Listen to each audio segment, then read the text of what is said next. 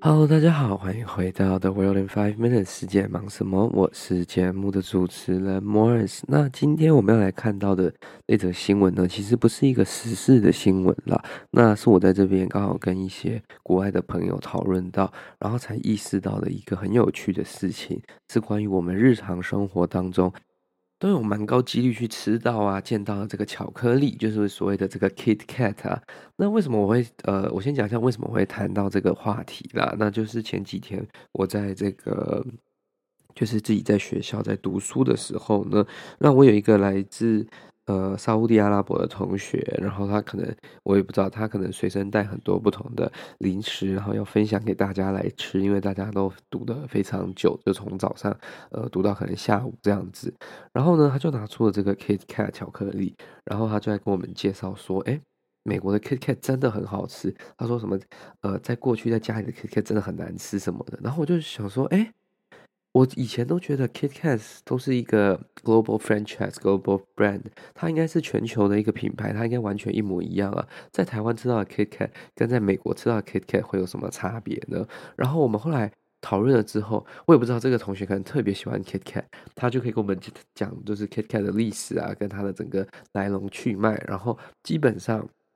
在美国以外的这个 Kit Kat 都是由 Nestle，呃，就是雀巢在做生产制造跟贩卖。那在美国这个呃北美，应该说大部分都是以美国境内，都是以这个呃 Hershey's，就是好时巧克力这一间公司。应该大家都知道吧，Hershey's 的，就是卖那个很大片巧克力啊，或者是还有那个一个一个小小颗的那个 Kisses 的那个品牌在做生产跟在制造贩卖这样子。那我一开始听到，我觉得很不可思议啊，明明是同一个呃 branding 啊、logo 啊、颜色啊，吃起来形状，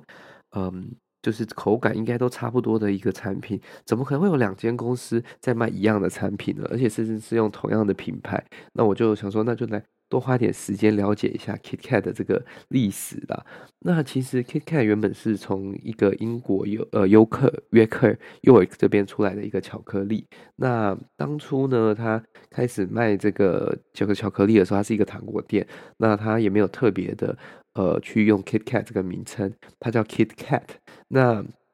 直到他们这一间公司呢，呃，朗特里开始在专注于他们其他产品，然后导致这个东西越卖越少。然后直到就是在一九三五年的时候，这个工厂的一名工人建议他们才重新的再把这个 Kit Kat 在伦敦以及整个 South England，呃，就是南英国、南英格兰的地区在做贩卖啦。那其实以前的 Kit Kat 是这个蓝色的，或者是说它也不是，就是我们现在看到这个红色。的包装，它是先经由红色改到蓝色，然后最后才诞生了我们现在看到这个很大的字的 Kit Kat logo。那大家应该都知道，Kit Kat 其实是牛奶巧克力，呃，搭配这个 waffle 呃 cookie 这种感觉嘛。那其实，在二战过后，因为缺牛奶的也情况非常的严重，所以导致那时候的这个牛奶巧克力就变成了黑巧克力去替代了。那 anyways，嗯。基本上后来发生的事情呢，就是雀巢去买了这个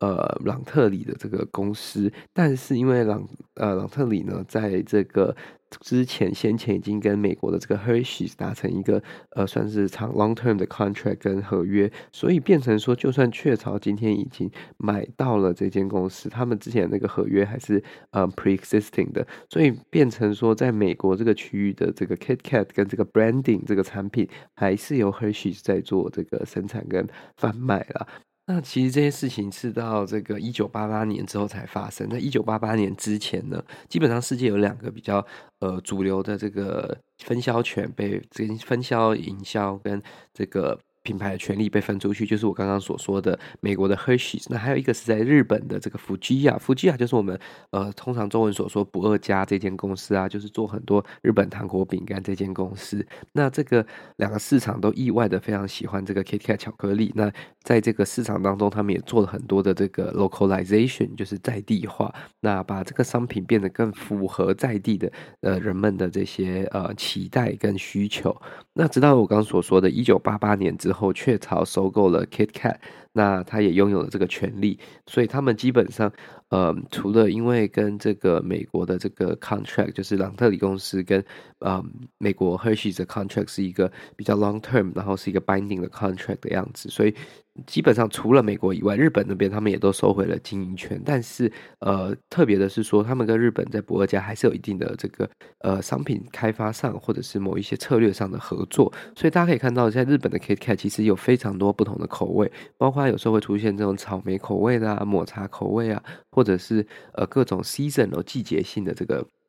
巧克力啦。那其实，嗯、当然。没呃，雀巢也不是这么容易善罢甘休，他们也很想要，就是扩大这个 KK 的市场嘛，尤其是美国这个市场。所以呃，为什么他们没办法呢？就是说。一开始，他们这个两间原始公司，呃，就是达成的协议当中，就是包括就是说，Hershey's 如果没有将 KitKat 卖给呃，或者是没有把 Hershey's 卖给另一间公司，它如果永远都是 Hershey's 的话呢，这个合约就会是一个永久性的合约。所以，因为这样子的关系，所以呢，KitKat 呃，在美国还是到今天为止都是用 Hershey's 制造。所以我会。哎，我后来呢，因为我刚好这次也有从呃台湾带这个 KitKat 来了，然后也有我这个朋友给我的，就是也是 Saudi Arabia 买的，然后甚至还有这个日本同学也有带，可是他是带不同口味的。那我们就去想说，我们来比较一下这个 KitKat 有没有什么差别，然后跟美国这边当地的比，哎，结果比完之后才发现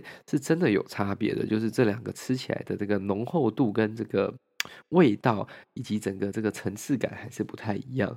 那其实有一个比较令呃大家觉得更重要的事情，就是说为什么 KitKat 这么一个简单的呃商品会变得这么成功呢？其实有几个原因啦。那呃，因为 KitKat 其实是他当初打这个品牌跟他的这个产品的理念，就是一个你随时都可以吃的巧克力，不会有特别压力，那价格也不会过度的昂贵，所以你就可以诶下课来一根，下班来一根。上班呢可以吃零食的时候偷偷吃一根，这样子也是一个非常好的一个呃行销方式嘛。那其实还有一个就是后来因为他们当中呃几年的时候有遇到这个就是销售量的下滑，那那时候他们就去 diversify 他们的 product，所以他们做的几件事情就是呃推出各种不同新呃新的创意的口味。那大部分的这些特殊口味，犹如我刚刚所说呢，都是在日本在做呃生产的。那这个其实就包括很多像是呃酱油啊、绿茶、香蕉酱。汁汽水等等的这种呃巧克力，那其实呢，他们也有做各种不同的大小，有可能在美国啊啊没有在法国啊，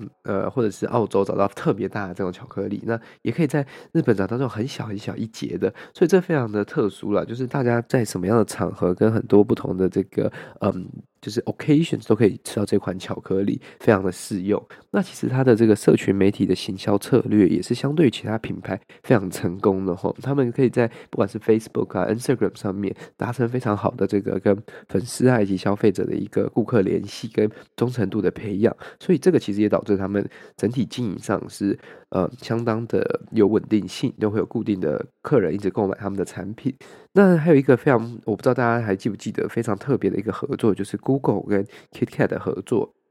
这个应该是在呃接近十年前的时候，那 Google 那时候。呃，就是开始推出了 Android 手机嘛。那我记得它这个是第三还是第四代，应该是呃四点几的时候，它就推出了 Google Android KitKat。哎，这个当初就轰动一时啊。然后大家觉得说，哎，Google 怎么会取这个名字？然后后来他们才解释说，这个是跟 KitKat 的一个合作，因为呃，这个 Google 的工程师都很喜欢吃 KitKat，所以他们想要将这个版本命名为 KitKat。那基本上这是一个蛮妙的合作计划了，因为其实对 KitKat 本身也没有。有什么？除了 branding 的一个冠名以外，它并没有直接的一个就是 benefit 嘛。那如果这个产品不好，是不是大家也会想到 KitKat？那如果 KitKat 不好，是不是也会带动影响到这个 Android 的这个部分？所以这个这个合作其实是一个蛮有趣的合作。当然最后的结果也是不错。然后他们也在 Google 的总部外面立了一个这个很大的这个 KitKat Android 人的这个雕像跟呃装置艺术。那这是一个蛮特别的合作方式啦。那基本上呢，KitKat 到现在为止呢，不管是跟呃比较年长的族群，或者是跟现在比较年幼的这些小孩呢，还是一个蛮受欢迎的选项。那时常都会在各个场合上会被呃。不管是食用啊，或者是拿来做一些小礼品等等的，那其实我自己本身也蛮爱吃 KitKat 的，所以我在这个做这则新闻之后呢，也跑去买了这个 KitKat，然后就是当做一个这个桌边的零食，上班啊、上课，嗯，就是不管在什么时候都可以拿来这样吃一下，其实是个蛮不错的选择啦。Anyway，这就是今天跟各位分享这则新闻啦。如果你喜欢这则节目的话呢，再麻烦您将它分享给你的亲朋好友，也欢迎您来我们的社群媒体一起跟我们讨论，或者是来赞助我们。那我们就下次再见喽，拜拜。